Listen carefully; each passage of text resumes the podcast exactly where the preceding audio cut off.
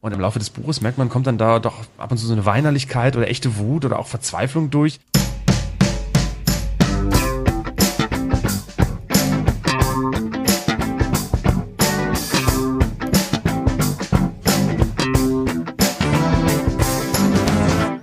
Hallo und herzlich willkommen zu einer neuen Ausgabe der Medienwoche, dem wöchentlichen Medienpodcast mit mir, Christian Mayer von der Welt und mit Stefan Winterbauer von Media. Hallo. Weinerlichkeit, Hallo. Mut und Verzweiflung. Auch wir können mit diesen Begriffen etwas anfangen, oder? Das war Jan Böhmermann, äh, den wir gehört haben, gleich mehr dazu. Der hat irgendwie ein Buch geschrieben, er hat ein Fatz Nein, der hat geschrieben, ja. Er hat ein, Vor ja. ein Vorwort geschrieben und der hat seine äh, Tweets ausdrucken lassen. Ja. Aber da sprechen wir dann sprechen wir gleich drüber. im größeren Komplex. Er hat auch noch ein Fatz-Interview gegeben und er hat eine neue Sendung im ZDF. Ja, äh, wir sind ja. wieder da, regelmäßig mit den aktuellen Medienaufregern der Woche und äh, noch ein paar anderen. Ist ein Aufreger eigentlich jetzt sozusagen Voraussetzung dafür, dass wir das aufnehmen in unsere nein, nein, Podcast nein, hier?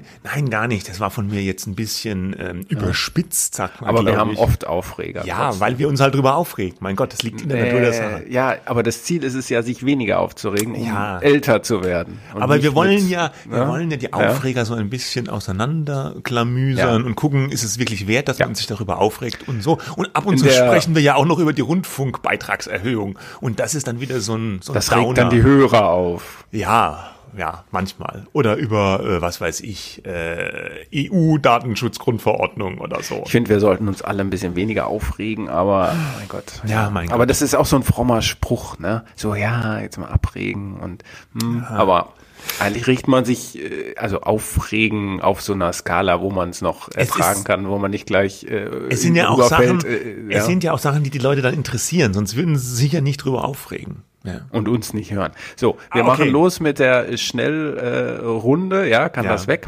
Ja. Und da beschäftigen wir uns als erstes mit einem Thema, das wir schon vor der ersten Sommerpause sogar hatten, nämlich äh, dieser berühmt-berüchtigten äh, Kolumne von Hengame Jagobifara, die für die Taz äh, kolumniert, All Cops are berufsunfähig und da wurde ja quasi das Bild aufgemacht, dass Polizisten irgendwie zu nichts zu gebrauchen sind, wenn man sie nicht ähm, mehr braucht als Polizisten und da war die Lösung, ja doch, äh, da gibt es einen Verwendungszweck, wir schicken sie auf die Müllhalde und große Aufregung, äh, Skandal und es war auch fand ich ein schlechter Text. Man wusste nicht so recht Satire, aber irgendwie auch ernst gemeint. Und ähm, äh, hier Horst Seehofer, äh, Innenminister, wollte Strafanzeige stellen mhm. äh, gegen das, äh, also hat er dann aber nicht gemacht. Menschenwürde, ja. der ja. Poli hat er dann nicht gemacht auf Druck, weil er irgendwie gemerkt hat, naja, also vielleicht sollte als Innenminister die Pressefreiheit dann eben doch nicht beschneiden. Es gab Strafanzeigen.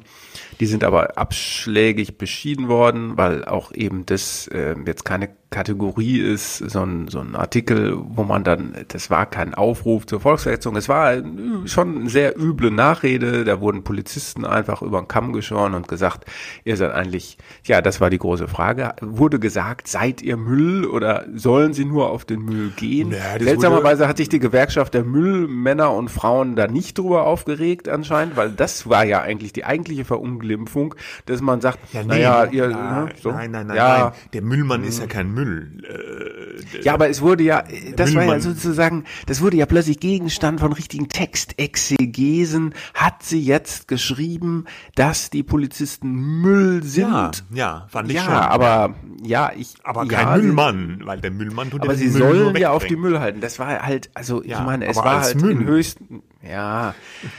Egal. Da würden sie sich halt wohlfühlen. Es ist, ja. ah, mein Gott, ja, aber äh, gut, das ist jetzt für jetzt eine Strafanzeige irgendwie nicht das richtige Mittel. Und dann dachten mindestens 382 Personen, wir beschweren uns beim Presserat.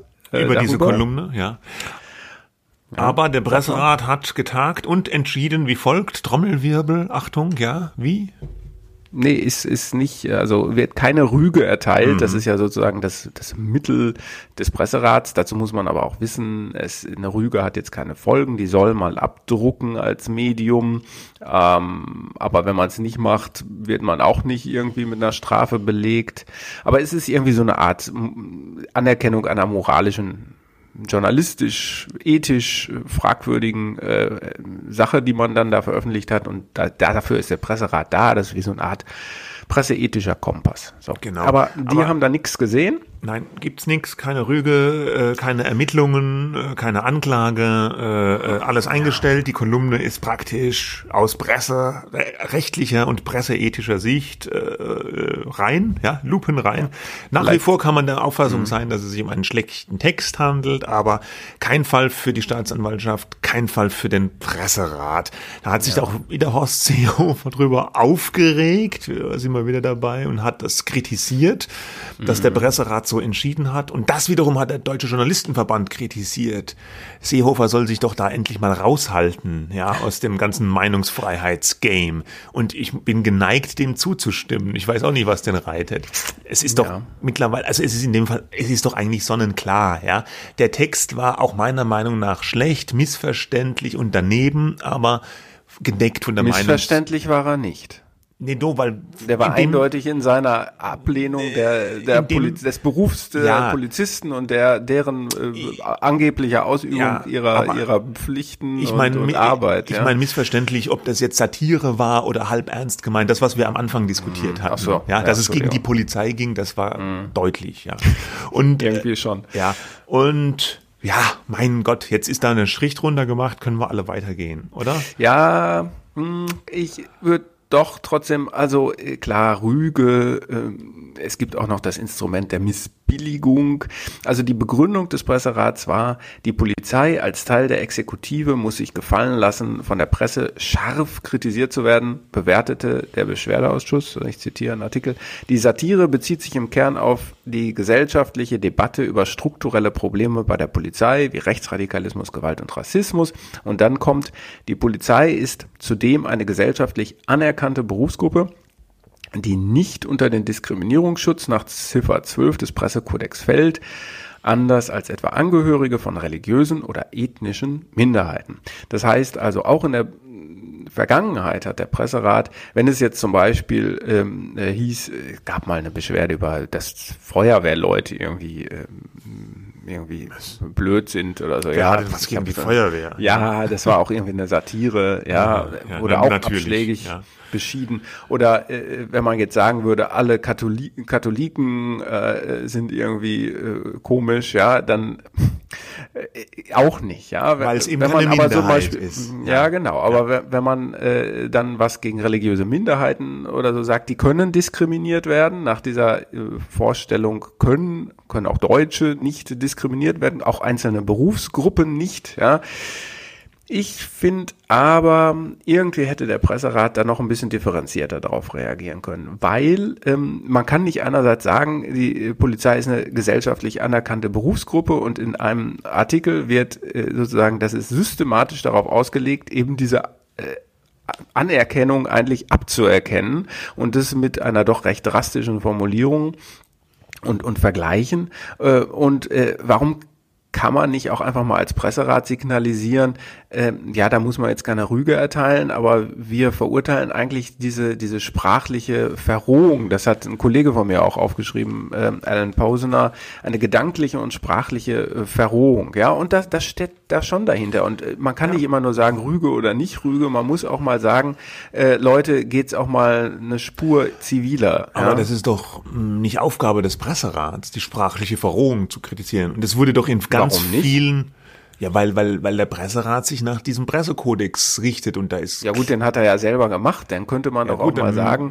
äh, Diskriminierung, äh, es ist gut, nach ihrer Definition ist es keine Diskriminierung. Das ist halt Mhm. die Frage, äh, kann man vielleicht, kann man auch vielleicht, gut, das war ja auch zum Beispiel diese Frage, äh, darf man oder soll man Deutsche als Kartoffeln bezeichnen? Ist das jetzt auch eine Diskriminierung?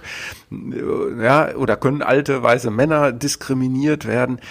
Ich würde da aber mal jetzt von dieser starren Auslegung weggehen und auch sagen, äh, k- könnte er nicht einfach mal äh, die Polizei kritisieren, äh, aber nicht so pauschal einfach draufhauen? Was war denn mit den drei Polizisten, die da den Reichstag verteidigt äh, haben? aber- aber- äh, sind, sollen die jetzt auch auf die Müllhalde oder was? Nein, niemand, also, äh, also ich finde, wie gesagt, das ist nicht Aufgabe des Presserats, jetzt die, die Stilmittel äh, zu kritisieren. Wie gesagt, immer mhm. Disclaimer, ich fand die Kolumne auch blöd und daneben ja. und verrohend, verroht und alles. Aber ich finde, das ist nicht Aufgabe des Presserats. Und es gab zig Aber Artikel. Was ist denn dann die Aufgabe des Presserats? Es gab zig Artikel, die das, diese Sprachverrohung kritisiert haben und das ist voll in der Debatte drin und äh, mhm. dieser Artikel wurde ganz breit diskutiert und kritisiert und wenn jetzt auch noch der Presserat, der, den braucht's dafür, glaube ich, nicht, um auch nochmal zu sagen, nee, das war jetzt eine sprachliche Verrohung. Der hat ja diesen Pressekodex, klar, das hat man sich selbst gegeben. Vielleicht aber sollte man den dann mal erweitern. Aber vermutlich auch aus gutem Grund äh, diese, diesen, diesen stilistischen Aspekt da ausgespart, ja.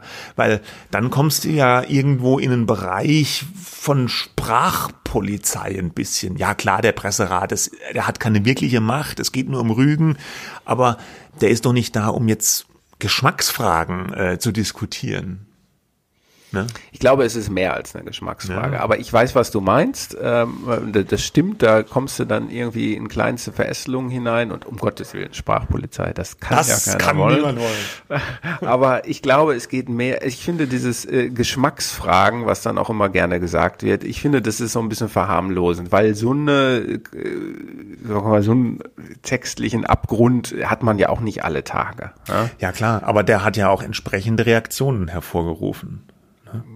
Ja gut, aber ja. dann soll, dann muss dann vielleicht der Presserat könnte sich da, die müssen ja keine Rüge erteilen. Das ist ja wieder so ein starres System. Und das wird ja jetzt auch so interpretiert, wenn du keine Rüge erteilst, Freispruch, ja. Ich ja, meine, als, als wenn das jetzt das Gremium ist, wo man dann sagt, ja, wenn die das sagen, dann ist ja alles in Dann Ordnung. war das alles noch. Nee, ja. ist nicht naja, so. Ja, gut. gut. Mhm. Aber. Okay. Ich höre schon. Was.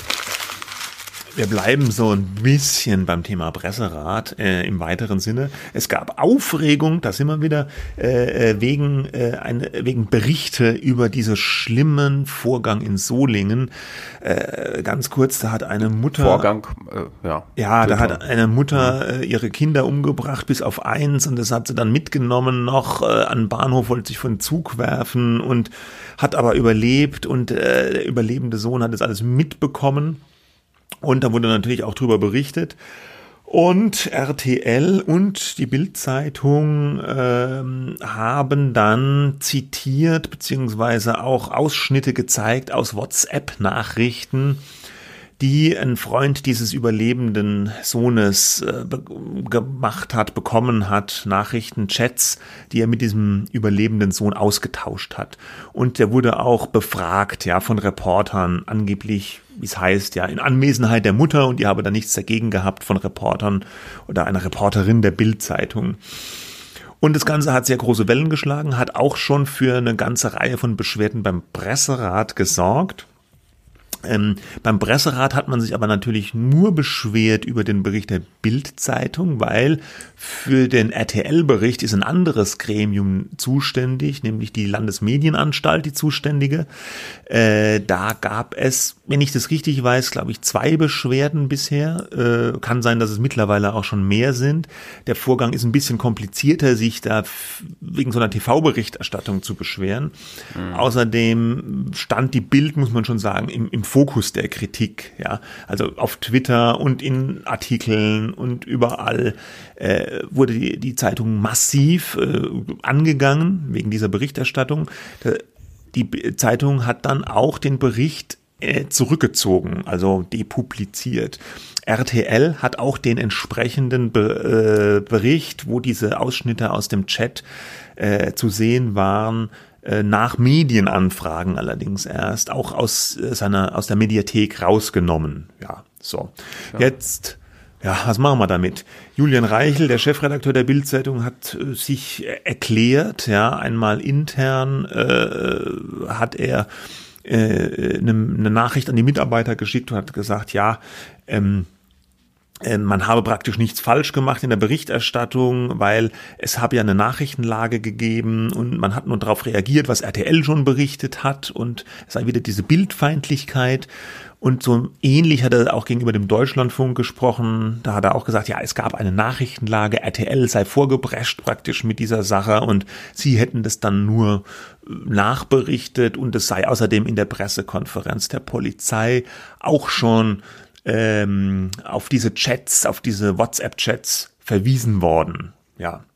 Jetzt, warum ist es eigentlich so schlimm, wenn man daraus zitiert, naja gut, es gilt der besondere Jugendschutz, Schutz, Opferschutz, ja, das ist natürlich irgendwie äh, schrecklich wahrscheinlich, wenn, wenn dann so private Chats aus so einer Tragödie noch an die Öffentlichkeit gezerrt werden. Und äh, man fragt sich natürlich auch, hat das überhaupt irgendeinen Nachrichtenwert? Hat man da irgendwas davon, wenn man jetzt diese diese, diese Chats da dokumentiert und dieses Kind, mhm. diesen Freund von diesem wahrscheinlich schwer traumatisierten Jungen da auch noch irgendwie befragt und, und in die Medien bringt. Ne? Ja. Ja. Nö, würde ich sagen. Also würde ich auch sagen. Gibt es eigentlich keinen Nachrichtenwert. Julian Reichelt hat halt gesagt, ja, das war auf der Pressekonferenz der Polizei. Wenn man sich aber mal die Pressekonferenz der Polizei dann anschaut, muss man sagen, also der, der Polizist hat es wirklich nur so im, im Zuge von so einer zeitlichen Abfolge, hat er nur ganz in, im Halbsatz fast nur gesagt, ja, da gab es auch dann Chats, die da angekommen sind. Der hat aber nicht aus diesen Chats zitiert und hat es nicht näher ausgeführt. Der hat keine Namen genannt. Also da war das extrem sachlich im Rahmen von so einer zeitlichen Chronologie.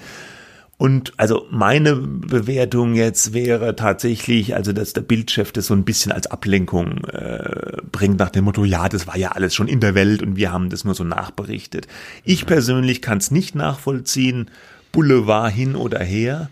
Also es ist ja nicht das erste Mal, dass es solche Diskussionen gibt und auch, dass die Bildzeitung so im Fokus steht, in der Kritik steht, dass Julian Reichelt in der Kritik steht. Er ist ja nicht unumstritten, was solche Sachen betrifft, um das Mindeste zu sagen. Und in so einem Fall, das ist schon ein ziemlich krasser Fall ist, finde ich auch von so einer äh, Persönlichkeitsrechtsverletzung wahrscheinlich. Ich kann es nicht nachvollziehen, warum man das gemacht ja. hat.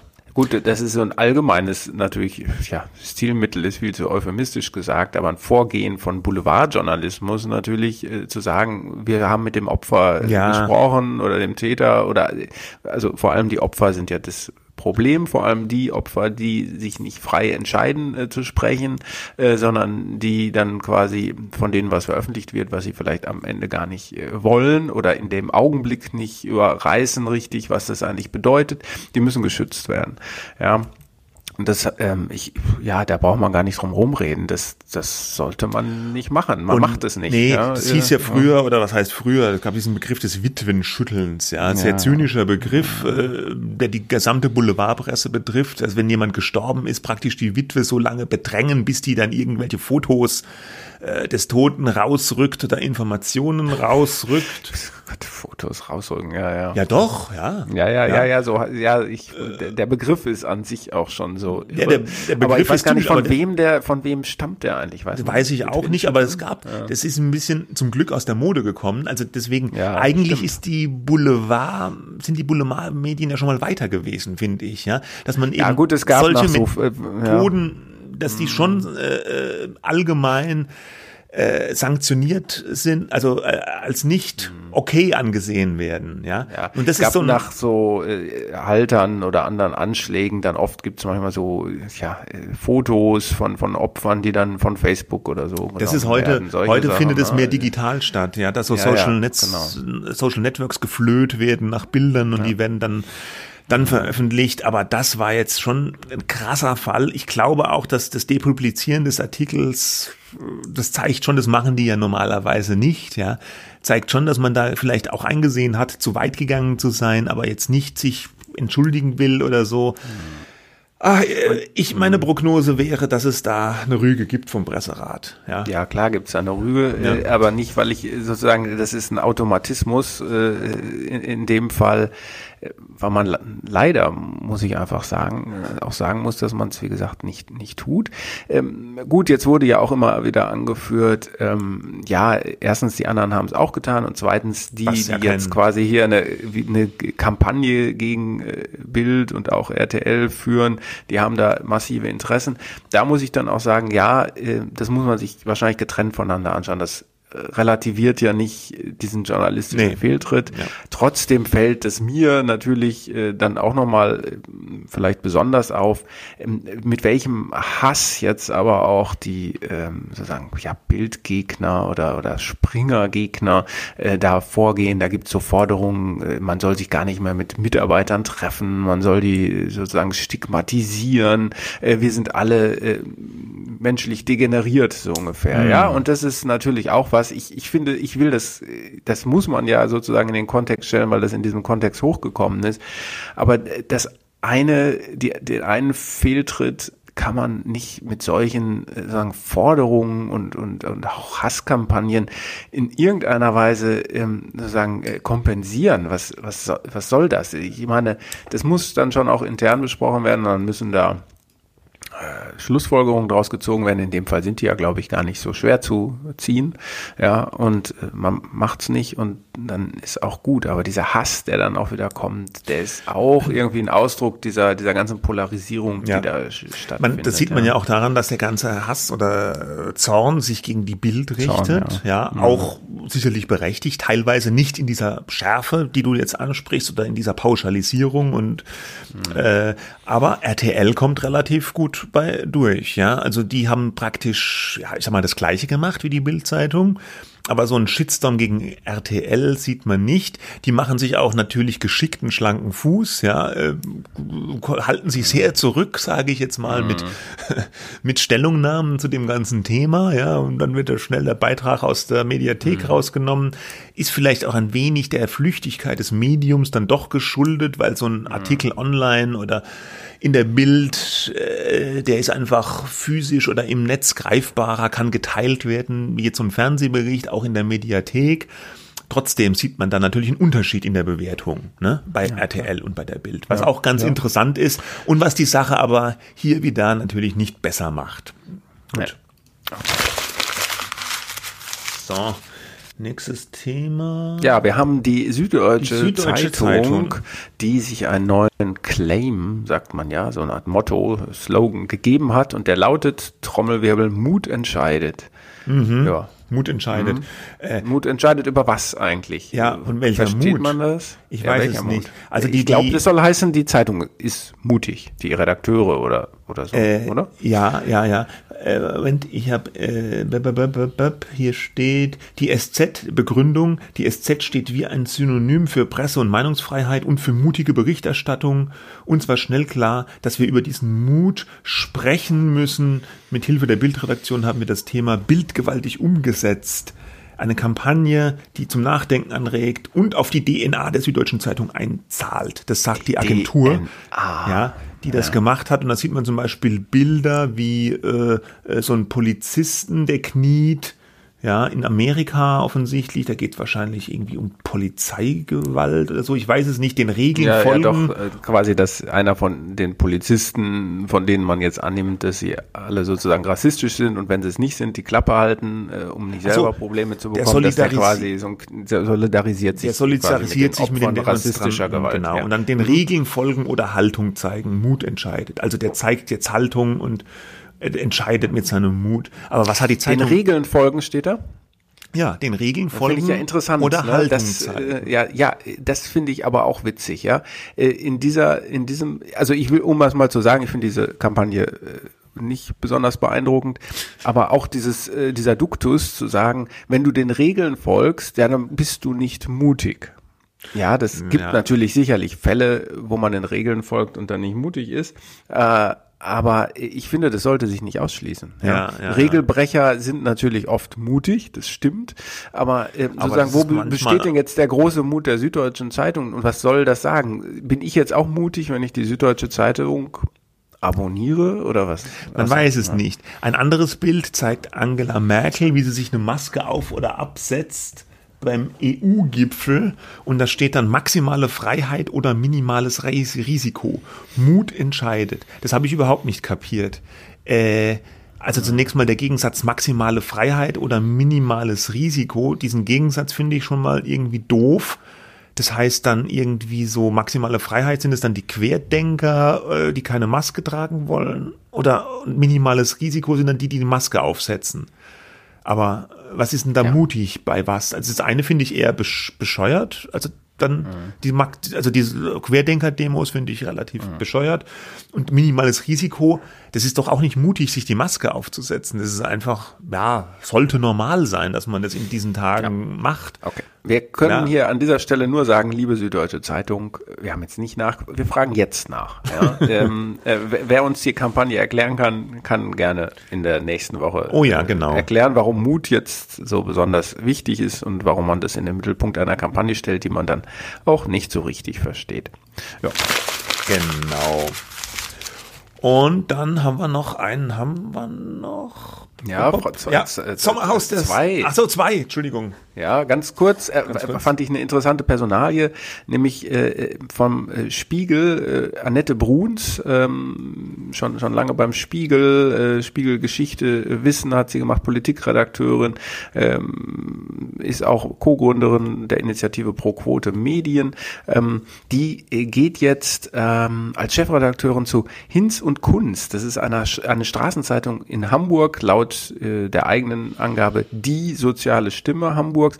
Und es fiel uns nur auf, weil man solche Personalien ja relativ selten hat, dass, ähm, dass eine äh, Spiegel, was weiß ich, Stern, äh, Fokus, Tralala, ähm, Redakteur oder Redakteurin äh, zu einer Straßenzeitung äh, Ja, geht. Ne? Das, das erstaunlich. fiel auf. Ja. Es- Jetzt nix- Straßenzeitung nix- gibt nee, Nix gegen Hinz und Kunst, aber äh, das sind ja diese Dinge, die du äh, ja von von meist Obdach, Obdachlosen oder oder bedürftigen Leuten in der in der Straßen oder U-Bahn oder S-Bahn äh, verkauft bekommst oder am Bahnsteig, ja. Das ist im Prinzip ist ja eine gute Sache, ja. Ich muss sagen, ich äh, ich habe die auch schon mal gekauft. Ich war dann ehrlich gesagt ein bisschen äh, ernüchtert über die Inhalte dieser Zeitung. Ich hätte mir dann Warum? äh, weil ich mir dann dachte, ich erfahre jetzt was über die, über die Probleme der Obdachlosen oder so, und dann stand da einfach nur so allgemeines Zeug drin. Also auch so ein Mhm. Ja, bisschen ich glaube, viel kann ja du kannst ja nicht jede in jeder Ausgabe wieder neu. ja, ne, klar. äh, War, lag dann die sicherlich, Schicksale war meine, aufzeigen. Mhm. war meine Erwartungshaltung dann war vielleicht auch verkehrt, ja. Gut, vielleicht kann die Frau Bruns jetzt da auch nochmal was machen, redaktionell. Aber es ist schon interessant, vom Spiegel zu Hinz und Kunst äh, zu Ja, gehen. das ist einfach ne, gar keine, äh, ja, ist schon irgendwie eine Wertung, aber sozusagen, es ist schön, dass es da so eine Durchlässigkeit gibt. Ich fand es in dem Zusammenhang ganz äh, ähm, interessant, aber auch, dass, äh, dass der äh, Herausgeber von Hinz und Kunst, der Landespastor von Hamburg ist, Dirk Ahrens, äh, gesagt hat, unter ihrer Leitung, also unter der Leitung von Frau Bruns, wird Hinz und, Hinz und Kunst Deutschlands führendes Straßenmagazin bleiben. Das klingt sehr werblich, ja. Also das ist so, Ja, und als ob so einen äh, der Wettbewerb der, der Straßenzeitungen äh, Ja. gibt. Ähm, Vielleicht gibt's den ja alles auch, ich fein, weiß es aber vielleicht gibt es ihn. Also vielleicht sollten wir uns da mal mit beschäftigen. Ja. Auf jeden Fall ähm, interessanter Wechsel und äh, Professionalisierung auch dieser Straßenzeitung hat, glaube ich, auch schon vor langer Zeit eingesetzt, ja, dass da ähm, gute Chefredakteure sind. Ähm, das, das Problem ist oft, dass man so ein bisschen abgestumpft ist in der Stadt, ne? Und man kauft es dann mal, das stimmt, ja, aber auch nicht jedes Mal. Es ist und auch dann, vielleicht äh, frustrierend für die Leute, die das verkaufen. Dann kaufen das Ja. Mhm. die Leute und schmeißen es gleich weg und das sieht man vielleicht noch. Oder viele machen ja auch, nee, lass mal die Zeitung stecken, hier hast du so einen Ja, ja. Euro. Ja, ja. das ist, ja, ist, Ja, aber gerade in diesen Zeiten, glaube ich, nimmt die, ich habe jetzt keine Zahlen parat, aber ich könnte es mir auch so vorstellen, dass die Obdachlosigkeit auch zunimmt. Das Problem geht nicht weg und äh, es ist gut, dass es da so eine Initiativen gibt, die da vielleicht ein bisschen helfen kann. So. Okay, dann jetzt aber, Jetzt aber. Äh, zu einem total radikalen äh, letzten äh, Thema hier in der Kurz, äh, Kurzvorstellung der Themen, nämlich Sommerhaus der Stars ist angelaufen, diese Woche beim Mhm. RTL. Äh, wir haben beide reingeschaut. Ich habe es nicht ganz gesehen, ich habe es nur ausschnittweise gesehen, ich habe es nicht ertragen. und total zufällig. Ich habe Ja, mir das wirklich. nicht vorgenommen. Es ist zu mir gekommen, das Ja, bei mir war es nicht ganz zufällig, weil ähm, es gibt so ein bisschen so eine Hype-Historie über dieses Format. Es startete ja vor einigen Jahren so ein bisschen verschämt als, als so, so eine Trash-Variante vom Dschungelcamp im, zur Sommerzeit, kann man sagen, glaube ich. Äh, Dschungelcamp ist ja bekannt, kommt immer im Januar, großer Quotenbringer, riesig aufwendige Show, immer umstritten, aber nach wie vor erfolgreich. Muss man mal sehen, wie es mit Corona jetzt äh, im nächsten Januar wird. Ähm, das ist noch nicht ganz klar. Das Sommerhaus der Stars hat aber stattgefunden und hatte im Laufe der Jahre eigentlich immer bessere Quoten und auch immer so bessere Kritiken bei den Leuten, die sich dafür interessieren, für solche Reality-Trash-Formate. Und galt jetzt so auch ein bisschen schon als fast Edeltrash, ja. Im vergangenen Jahr äh, hat das Format so zu seiner Blüte gefunden, wenn man das so sagen kann, äh, weil da waren interessante Leute drin, wie zum Beispiel der Wendler mit seiner Frau, damals noch Freundin, jetzt ja Frau. Und da sind die Emotionen schon sehr hochgekocht. Es gab massiven Ärger und, und, und Zoff und es ist ja immer gut für die Quote. Und beim RTL haben sie sich gedacht, dann machen wir doch dieses Jahr das gleich nochmal und haben auch so eine Konstellation da rein geladen an Prominenten, äh, wie in Anführungsstrichen, wo, wo schon klar zu sein scheint, dass es da kracht und die Rechnung scheint aufzugehen. Bei der ersten Folge gab es schon massive Konflikte, Ärger ohne Ende. Der eine hat einen angespuckt sogar, das habe ich aber nicht gesehen. Das war in der Szene, eine der Szenen, wo ich nicht eingeschaltet hatte. Ja, ein ehemaliger Bachelor wurde angespuckt, äh, ne? Ja, Oder? ja, ja, ja, ich glaube. Von aber ich weiß. Ein Lebensgefährtin einer ehemaligen anderen Bachelor-Kandidatin. Georgina Fleur, ja. ja. Und ihr, ihr mhm. Kubi. Also ähm, ich habe da reingezappt, weil ich dachte, aha, mhm. jetzt ist wieder dieser Hype um das Sommerhaus, schaust du doch mal rein. ja. Und ich muss sagen, ich war also ich, du weißt, ich bin eigentlich Fan vom Dschungelcamp und ich habe durchaus eine gewisse Affinität zu solchen mhm. Formaten. Mhm. Aber ich muss sagen, das hat mich von Anfang an, von der ersten Sekunde an ja, ich will nicht gleich sagen abgestoßen, aber ich fand's, ich fand's nicht glaubst gut. du, glaubst du, das ist, äh, das war ja immer auch beim Dschungelcamp immer mal wieder großes Thema, dass das gescriptet ist, also mit anderen Worten, dass es da Vorgaben gibt, dass, äh, dass da die Leute vorher Anweisungen bekommen, jetzt macht ihr das oder ihr verhaltet euch bitte so, dann also, passiert das andere das, das und so weiter. Das so spekuliere ich jetzt aus nur, ex, also spekuliere ich jetzt exklusiv. Ich habe keine Ahnung. Aber was ich glaube ist, beim Dschungelcamp Vielleicht ist es naiv, aber ich bin der festen Überzeugung, dass es da keinerlei Vorgaben gibt, ja. Sondern die gucken vielleicht, was sind das für Leute, wie sind die Konstellationen. Ja, ganz bestimmt gucken die das. Klar. Aber die eigentlichen Konflikte und die Dynamiken, die sich in dem Camp da in Australien ergeben, da glaube ich wirklich, dass sich das von alleine entwickelt. Beim Sommerhaus Nee, da bin ich mich, da bin ich mir nicht so ganz sicher. Also, äh, das ist, äh, da könnte ich mir vorstellen, ohne dass ich das weiß, ja, immer, ja, da könnte ich mir vorstellen, dass es da schon ja. die Redaktion dem einen oder anderen Promi-Paar mal so auf den Weg geht, pass mal auf, da ist der und der noch drin und wir fänden ganz den gut. Den spuckst du mal an. Ja, nee, das, das vielleicht nicht, aber da so ein bisschen Konfro in die Richtung. Ein ne? Overacting gewesen. Ja, ja. Also, ähm, ja. Das könnte ich mir vorstellen, weil, mhm. weil dieses Format, das ist schon sehr, sehr auf diesen Konfrontationskurs hin. Es muss ja auch so sein, weil du, ja, es muss ja auch so sein. Und äh, weil man die Leute ja auch normalerweise nicht kennt. Also es gibt bestimmt viele Zuschauer, die die kennen, ja, weil die sich diese anderen Formate auch anschauen, ja. Ähm, aber sozusagen die Masse der Zuschauer oder der Menschen kennt diese Darstellung Teller, also diese, die, diese Personen nicht, ja, ja. Äh, weil die ja in so einem Paralleluniversum des Trash-TV groß geworden sind und wenn und man existieren, ja, ja. ja. Und äh, der der beste Beweis beim Dschungelcamp war ja mal äh, vor vor oder vor vergangene Staffel. Da gab es einmal eine Staffel, die wirklich von der vom Konfliktpotenzial her langweilig war. Da sind äh, kaum Konflikte im Camp gewesen und die haben das über die Moderation aber auch thematisiert die ganze Zeit. Also es jetzt aber langweilig ist und haben das, haben halt auch Witze darüber gemacht. Ne?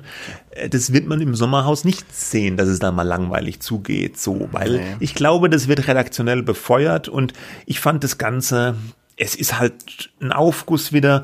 Für mich ist Dschungelcamp ich weiß, viele finden das ganz schlimm und so. Für mich ist es aber immer noch, sagen wir mal, der Mercedes unter den Reality-Formaten. Sag's einfach. Ja, das ist ja. gut produziert, die haben eine super Musikauswahl, das ist gut moderiert, das ist gut, gut Musikauswahl. Ja, das ist wichtig dabei. Du siehst auch, dass die das beim Sommerhaus auch machen. Die wählen die Musik immer so aus, dass die Musik ja praktisch das Geschehen kommentiert. Ne? Ja, Und das machen die beim Camp einfach besser. Du siehst einfach, dass da bessere Leute dran sitzen oder dass okay. die da mehr, mehr, mehr Hirnschmalz drauf verwenden. Okay, jetzt, jetzt genug gelobhudelt ja. über das äh. Dschungelcamp, ja. Ähm, aber was ist denn dann, also da, es gibt ja jetzt auch andere Formate, ne? Das Kampf der Reality nämlich Kampf, Stars Kampf der Reality Beispiel. Stars. Das ist dann was? Äh, Das habe ich für nicht gesehen. Auto. Ja. Nee, was ist denn das für ein Auto dann? Oder, Gott. Kann, nee, ist egal. Weiß ich nicht. Blöde Fragen. Aber das ist, also es gibt, RTL 2 ist das, ne? Das Ja. ist dagegen gesetzt. Ich habe auch neulich, ich glaube, Freitagabends mal so eine Sendung gesehen, das war wie so ein Quiz Ja, mit Jochen so Schropp. Ja. Und dann wurden so Reality-Stars, Influencer, bla, mussten so Fragen beantworten. Also die, die haben im Augenblick wieder ganz gut zu tun, ne? Ja, klar, weil das ist auch noch so, das sind halt so Formate, die ziehen noch irgendwie im Fernsehen. Das Fernsehen hat es ja auch nicht ganz leicht, diese ganze Streaming-Konkurrenz und diese ganzen Reality-Star-Shows, die hat das Fernsehen noch im Moment exklusiv, ja. Ansonsten, äh, die, die, die Streaming-Dienste, die bewegen sich ja auch aufs Fernsehen zu thematisch. Jetzt Beispiel, Netflix zeigt zum Beispiel auch so eine Palina Roczynski Karaoke-Show seit einiger Zeit die wäre sonst wahrscheinlich auf Pro7 gelaufen oder so. Ja, das wäre ist eins zu eins ist es eigentlich Privatfernsehen. Ja, also das machen die jetzt auch. Gut, die machen ja auch schon so äh, Dating-Shows. Da gibt's auch schon so eine so eine Dating-Show bei Netflix, die auch relativ erfolgreich läuft. Äh, das ist aber äh, ein US-Format, glaube ich. Also kann schon sein, dass die bald auch noch stärker ins Reality-Game einsteigen. Wobei Reality ist ja auch so, eine, so, ein, so ein blödes Wort eigentlich. Das hat ja alles mit Realität gar nichts, null zu tun. Ja, das sind komplette Kunstprodukte und Kunstfiguren.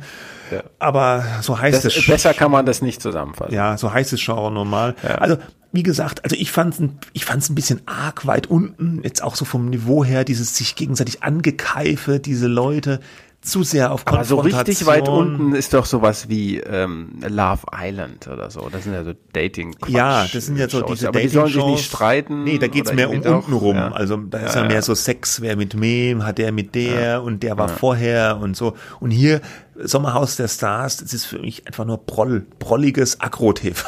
so möchte ich es mal zusammenfassen. Okay, das Und das- es gut zusammen. Und das muss man, finde ich, nicht gucken. Und tatsächlich ist es so, ich hätte noch nicht mal was dagegen, wenn es mich unterhalten würde. Aber auch das, ich fand es nur öd auch. Ja, also, aber gut. ja. Ist vielleicht nicht mein Ding. Machen wir einen Deckel drauf. Aber als Phänomen gespannt. halt auch Ja. immer wieder äh, interessant, Ja, auch mal darüber zu sprechen, selbst wenn wir ja die äh, nicht, nicht die Heavy-User Bin mal gespannt, wie sich die Quote entwickelt dieses Ja, Jahr. total. Ich wahrscheinlich gut. So, ähm, wir kommen zu unserem letzten, dem größeren Thema. Wir hatten schon den Einspieler am Anfang, äh, Jan Böhmermann, immer auch mal wieder ähm, nicht in Person, aber sozusagen in unserem Gesprächen Gast in diesem Podcast. Ja. Wir müssen ihn mal einladen. Ähm, Wahrscheinlich würde er nicht kommen, weil er zu viel zu tun hat.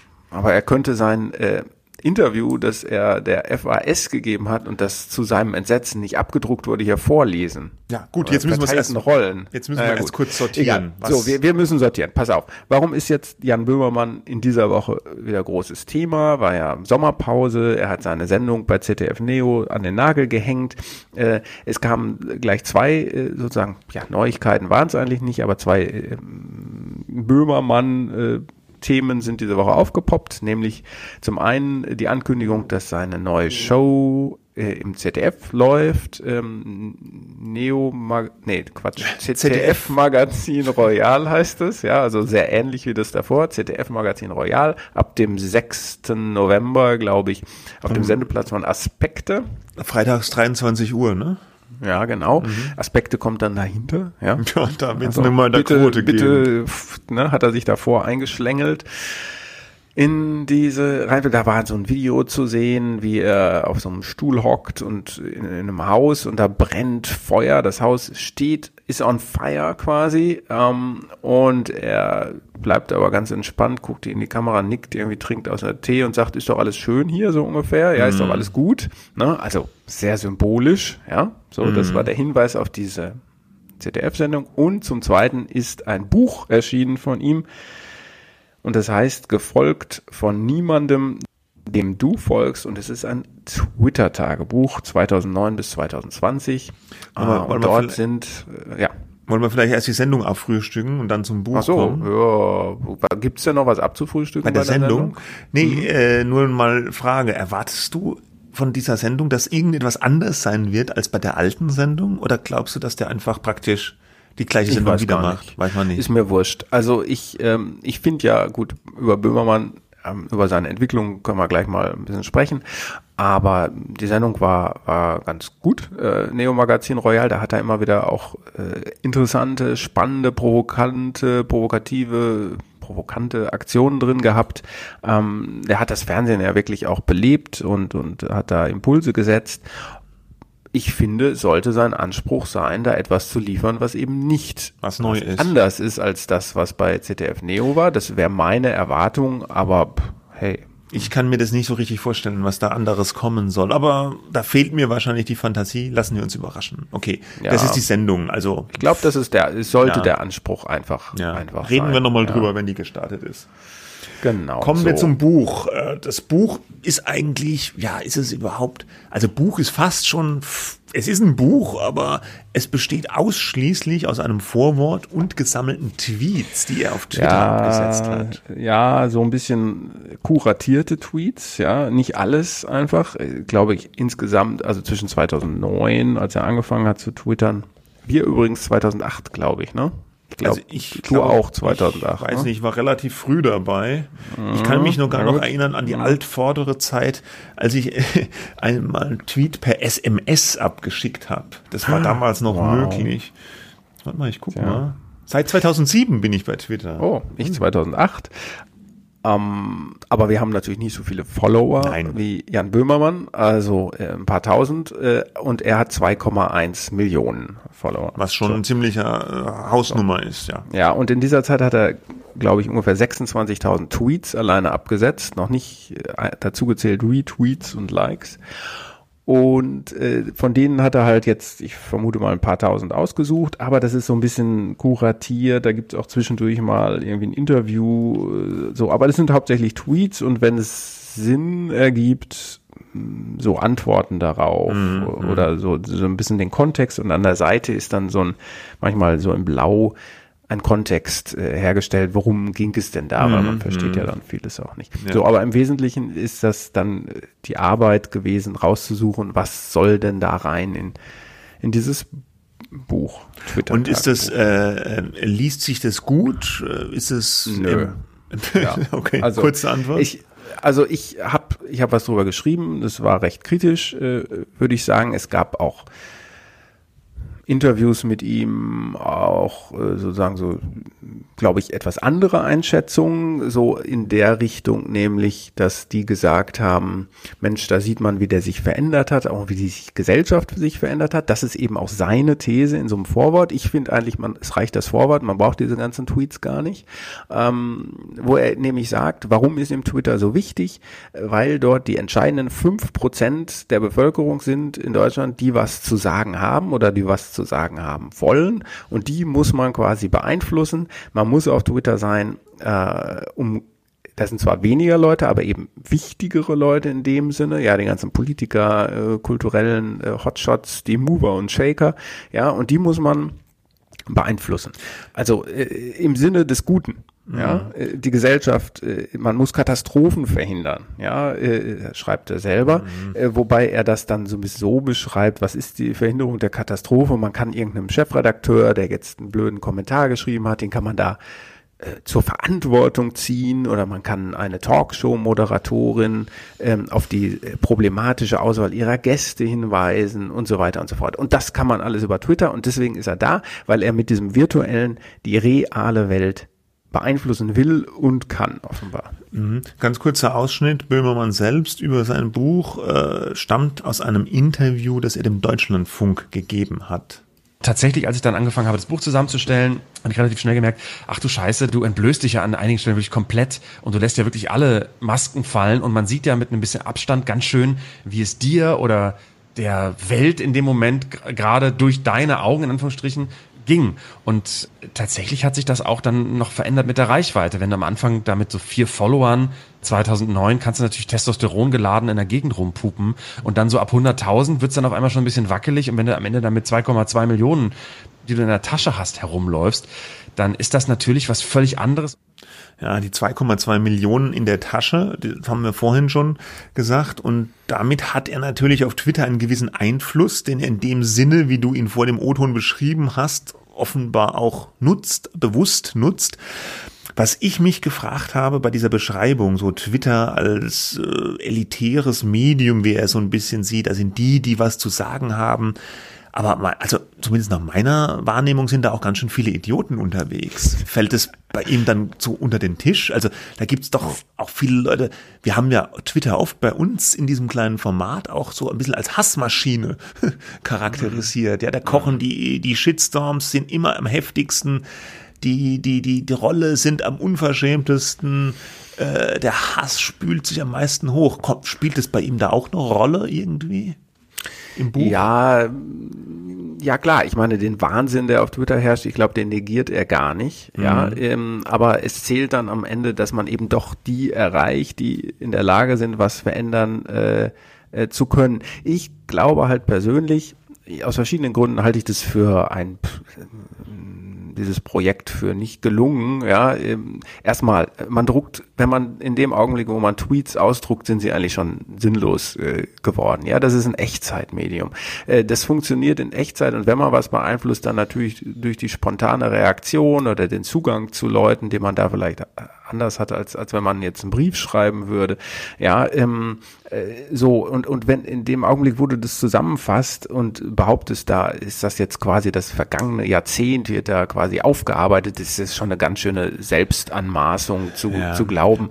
Äh, das würde sich jemand durchlesen, außer als das kursorisch zu blättern.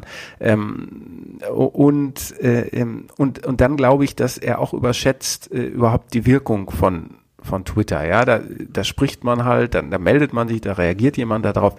Kann das wirklich aktiv die Gesellschaft verändern? Äh, so wie du gesagt hast, ich glaube, am Ende, wenn man sich viel bei Twitter auffällt und dann auch mit Provokationen rauswagt, ist man eigentlich schlechter gelaunt als vorher. Ich glaube, da werden auf Twitter werden meiner Meinung nach keine Probleme gelöst. Ja. Eher, eher en contraire hatte ich bisher gedacht. Ja. Da haben wir gedacht, da werden ja mhm. Probleme geschaffen häufig. Ja, ja, ja. Äh, und ich weiß es auch nicht, was, äh, da, da, da frage ich mich schon ganz lange, was ist an diesem Twitter dran, dass die Leute da oft so durchknallen und so schnell durchknallen, also schneller noch in, wie in anderen sozialen Netzwerken. Vielleicht liegt es auch daran, an dieser Mischung, dass da mehr so Politiker und Journalisten, sagt man ja häufig, unterwegs sind. Ne? Ja, also Multiplikator. Das ist der eine Teil dieser Twitter-Filter-Bubble vielleicht, so dieses, was ja. der Böhmermann so als so Eliten da auch beschreibt, Politiker, Journalisten vor allem, Meinungsmultiplikatoren, aber eben dann auch noch viele Leute mit viel Zeit und einer kurzen Zündschnur, die sind halt da auch unterwegs. Ne? Und das macht's halt oft sehr ungemütlich. Und es ist auch eben nicht so, wie könnte es auch so sein, dass er jetzt mit jedem Tweet da einen Aphorismus, ja, hieß es ja früher, raushaut, wo man sagt, hey Mensch, da muss ich mal jetzt richtig gut drüber nachdenken. Ähm, äh, da ist ja auch gut, er, er, er, er ist viel politischer geworden, das sieht man halt, ne? Ähm, wo am Anfang doch eher so ein bisschen so Fun Mhm. Äh, gestern oder vorgestern zum Beispiel hat er sehr viel zu Moria, dem Flüchtlingslager äh, in Griechenland, äh, getwittert. Äh, sozusagen, das ist dann sozusagen die Politisierung des Böhmermann. Aber da ist noch natürlich viel Quatsch dabei. Das erinnert mich halt an jemanden, der, der viel Zeit offenbar in Twitter investiert. Er selber behauptet sechs Stunden, aber das, das kann natürlich, das ist Quatsch. Ja. Aber der ständig dasteht an so einem See und Steine reinschmeißt. Ne? Und mhm. manche werfen, schlagen halt große Wellen und manche kleine und manche vielleicht gar keinen, also physisch nicht möglich, physikalisch, aber äh, will sagen, der, der haut einfach mal was raus, ja. Und äh, da, da ist, da kann, das kann ja gar nicht, was soll das sein, ja? Wer ist so wichtig, als dass man das dann in einem gebundenen Buch zusammenfasst und behauptet, das wäre jetzt quasi eine Gesch Geschichtsschreibung. Ich meine, kann man alles machen, soll er machen. Ich halte das nur für totale Zeitverschwendung und das ist witzig, ähm, weil äh, einer seiner ersten Tweets lautete, ich glaube gleich der zweite. Gut, also es funktioniert, dann bin ich ab jetzt ein Twitterer. Was für eine Zeitverschwendung. Und ich würde meinen, dieses, eigentlich ist jetzt dieses Buch äh, eine Zeitverschwendung. Ja, ja gut. Ja, das äh, kann jeder beurteilen, der sich das Buch zulegt und äh, reinguckt. Äh, Übrigens, äh, übrigens die, die Tweets sind gelöscht. Ne? Ja, ja, also genau, alle, stimmt. Ne, das alle ist gelöscht, interessant ja. noch, die sind alle gelöscht, weil ähm, jetzt werden die aus ihrer Virtualität in die Realität entlassen. Aber das ist auch, das ist natürlich, ja, irgendwie, irgendwie soll witzig oder clever, clever wahrscheinlich sein. Aber nee, aber das Digitale ist doch die Realität. Das, was jetzt passiert auf Auch, Twitter, ja. das ist doch die Realität. Aber Ja, er sagt auch, ja, er sagt ja, dass er praktisch dadurch, dass er diese Tweets jetzt aus der digitalen Welt in die Buchwelt, die analoge Welt, in ein anderes Medium überführt, werden die praktisch so in seiner Lesart, glaube ich, auch mit einer anderen neuen Bedeutung aufgeladen und so. Ja, ist ein bisschen arg überhöht, finde ich auch, aber gut. Die Fans von ihm werden es womöglich kaufen und lesen. Wir wollten noch über einen Randaspekt kurz reden bei dieser Buchveröffentlichung. Er hat ja jetzt eine Reihe von Interviews gegeben, Promotion für das Buch, bisschen auch vielleicht für die Sendung, passt ja ganz gut für ihn. Buch und Sendung kommen jetzt relativ zeitnah neu äh, auf den Markt der Aufmerksamkeiten. Und er hat auch ein Interview gegeben der FAS, der Frankfurter Allgemeinen Sonntagszeitung. Und da hat er auf Twitter auch wieder jetzt einen offenen Brief an den Feuilleton-Herausgeber der FAS und FAZ, äh, Jürgen Kaube, veröffentlicht. Und in diesem offenen Brief prangert Jan Böhmermann an, dass der Herausgeber Kaube persönlich in letzter Minute quasi vor Drucklegung die Veröffentlichung dieses Interviews in der Frankfurter Allgemeinen Sonntagszeitung abgebogen hat. Und er verlangt Aufklärung. Warum hat Herr Kaube dieses Interview aus dem Blatt gekippt? Cancel Culture? Fragezeichen. äh, und dann hat Böhmermann gleich nochmal einen draufgelegt und praktisch das ganze Interview seinerseits auf Twitter veröffentlicht. Ja, es ist man kann es sagen, wie man will, es ist wieder ein, ein Stück weit so ein medialer Aufmerksamkeitskuh, damit sicherlich gelungen. Die FAZ selbst hüllt sich, wie man sie kennt und schätzt oder nicht schätzt, in Schweigen. Die sagen nur, zu redaktionellen Entscheidungen äußern wir uns grundsätzlich nicht, also von da erfährt man nichts. Man kann jetzt wieder mal nur spekulieren, warum sie das Interview aus dem Blatt gekickt haben. Wenn man das durchliest auf Twitter, es ist ein Jan Böhmermann-Interview, es ist nicht besonders witzig, es ist auch nicht besonders provokativ oder man kann jetzt auch nicht sagen, oh, da hat er aber Aussagen rausgehauen, die sind ganz schön, Alle, ja, äh, ja am Rande dessen, Die was werden man für Gesprächsstoff Ja, sorgen, so, nee. ne? Also wenn Also das Interview veröffentlicht ja. worden wäre, hätte es wahrscheinlich keine Sau gejuckt, groß, sage ich jetzt mal. Wäre einfach ein Jan Böhmermann-Interview zum Buch gewesen. Kann man lesen, kann man auch nicht lesen, egal. Äh, man weiß jetzt nicht, warum der Kaube das rausgehauen hat. Meine Lieblingsfrage war, gibt es eigentlich ein Rezept für einen erfolgreichen Tweet? Arbeiten Sie lange an Ihren Pointen? Antwort nein. Ne? Ja. Ich, ja. Nee, nee, will damit sagen, ich meine, ist wahrscheinlich auch nicht so, es ging um dieses Buch, ja. Ich finde halt nur ein ganzes, komplettes Interview mit Jan Böhmermann nur über seine Tweets und Twitter-Tätigkeiten, naja. Auf der anderen Seite, wir reden jetzt auch wieder drüber. Es gab auf Twitter, weiß, und das fand ja, ich ganz, das fand ich Ja, ganz, du hast recht. Ja, ich nehme das zurück.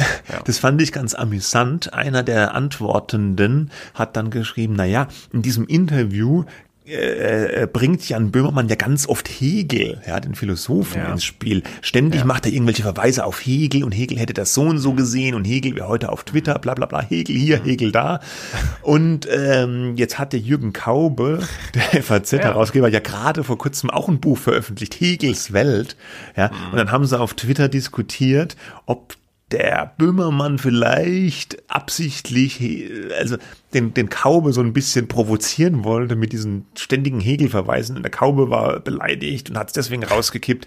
Keine Ahnung. Also die Es Realität. gab auch diese Vermutung, in der Süddeutschen war kurz davor ein Interview, Ja. ein langes, pf, dass, dass man quasi, es ist, äh, und dann dieser Exklusivanspruch von Journalisten, wir haben das erste Interview mit ihm oder dem Ja. oder der. Ähm, Aber also, das ist, mh, da sieht ja. man ein bisschen auch, wie, wie die Figur Böhmermann funktioniert. Und das schafft er tatsächlich wie vielleicht kein Zweiter im Moment. Mit solchen Aktionen, ja, das auch alles wieder an die Öffentlichkeit zu zerren, auf Twitter veröffentlichen, parallel zu seinem Buch. Und alle diskutieren wieder drüber, so die Medienblase. Was hat denn der jetzt wieder gemacht? Das macht er schon ganz gut. So, also PR in eigener Sache ist er ein absoluter Meister. Aber man muss auch Folgendes sagen. Es gibt ja jetzt dann diese Rückmeldung, so wie kann die FAS nur ein Interview mit Jan Böhmermann nicht drucken? Sind die wahnsinnig geworden? Ich meine, hey, Ja, das ist äh, natürlich auch wenn lächerlich, die ja. eine Zeitung entscheidet, dass sie ein Interview, das sie geführt hat, nicht veröffentlicht, dann wird es nicht veröffentlicht und das ist kein Einschnitt in die Pressefreiheit. Jedenfalls, wenn man sich dieses Interview äh, dann anschaut, äh, kann es das nicht sein. Ja, das ist kein äh, irgendwie, oh, jetzt wollen wir das nicht. Das sind irgendwelche internen Gründe, denen man folgen äh, kann oder aber nicht muss. Ja, man kann das auch anders sehen. Es hätte auch einfach gedruckt werden äh, können, aber es hat ihm jetzt halt nicht gepasst. Ja, äh, auch interessant, dass der Herausgeber das äh, dann in dem Fall gemacht hat. Er hat ja auch einen- gerade einen Wechsel an der äh, Ressortleit, in der Ressortleitung des FAS-Feuilletons gegeben. Aber äh, hey, äh, sie haben jedes Recht, das Interview nicht zu veröffentlichen. Und, und jetzt wird so getan, als wenn das quasi ein Automatismus ist, dass wenn man ein Interview führt, dass es dann auch äh, Das hat, werden das muss. hat der Böhmermann ja aber auch selbst mit schon angestoßen in seinem Brief da, seinem offenen Brief, schreibt er ja an Jürgen Kaube gerichtet, ich nehme an, dass es für Ihre Entscheidung mit derartig kurzfristiger Dringlichkeit in die redaktionelle Gestaltungshoheit der FAS einzugreifen und persönlich die Veröffentlichung bla bla zu verhindern einen vernünftigen Grund gibt. Also gut, ich meine, wer hat denn das Recht, in die redaktionelle Gestaltungshoheit einzugreifen, wenn nicht der Herausgeber? Weil die bei der FAZ, FAS sind die Herausgeber ja quasi wie Chefredakteure. Die haben ja da keinen Chefredakteur, das ist so eine Spezialität der FAZ, FAS, sondern die haben diese Herausgeber, die praktisch wie Chefredakteure für ihre jeweiligen Verantwortungsbereich agieren. Und natürlich haben liegt die redaktionelle Gestaltungshoheit des Blatts beim Chefredakteur, beziehungsweise in dem Fall beim Herausgeber. Bei wem denn sonst? Oder? Tja. Ja. Gut. Naja, aber so ein bisschen Öl ins Feuer gießen, siehe Feuer, siehe das brennende Haus, äh, das wir im Trailer für die neue Show hatten, das Ja. kann er gut. Ja. Wir gucken Okay. sie uns an, die neue Show. Wahrscheinlich werden wir dann auch nochmal darüber reden. So viel für diese Woche von der Medienaufregerfront. Jetzt haben wir uns doch wieder so ein bisschen aufgeregt, nicht? Über den ganzen Kram. Aber gehört du ja auch. auch ein bisschen erschöpft gerade. Was, erschöpft? Ja, also. Ja, es macht, es ist, das, erschöpft. die ganze Aufregerei erschöpft einen ja auch irgendwie. Und ich bin auch wieder ähm, aus dem Urlaub da. Es war jetzt meine erste volle Arbeitswoche und es erschöpft mich vielleicht auch zusätzlich noch ein bisschen. Ja. Ich werde ja dieses Jahr auf 50, darf man auch nicht vergessen. Ja. Äh, Und da kann man nicht nicht mehr, mehr, werberelevante Zielgruppe. Fahr Ne? ich raus aus der werberelevanten Zulgruppe und da kann man einfach auch nicht mehr so, ja. Ständig Bluthochdruck ist nicht Ja. gesund. Nee. In diesem Sinne wünsche ich mir und dir und uns und euch ein schönes Wochenende. Wir sind durch für diese Medienwoche. Wir kommen jetzt, so Gott will, und der Dienstplan ist erlaubt, wieder regelmäßig, jede Woche. Versuchen uns nicht aufzuregen, freuen uns trotzdem über E-Mails. Medien-Woche at welt.de und Medien-Woche at media.de. Wir freuen uns auch über ein paar Sternchen bei iTunes. Da könnte mal wieder ein bisschen was rüberkommen, oder? Ja, immer. Ja. Gerne. Ja, ich schließe mich an. Äh, alles Gute, Weil- gute Woche, gutes Wochenende oder wann auch immer ihr das hört und äh, bis bald. Bis, bis demnächst, bis nächste Woche. Tschüss.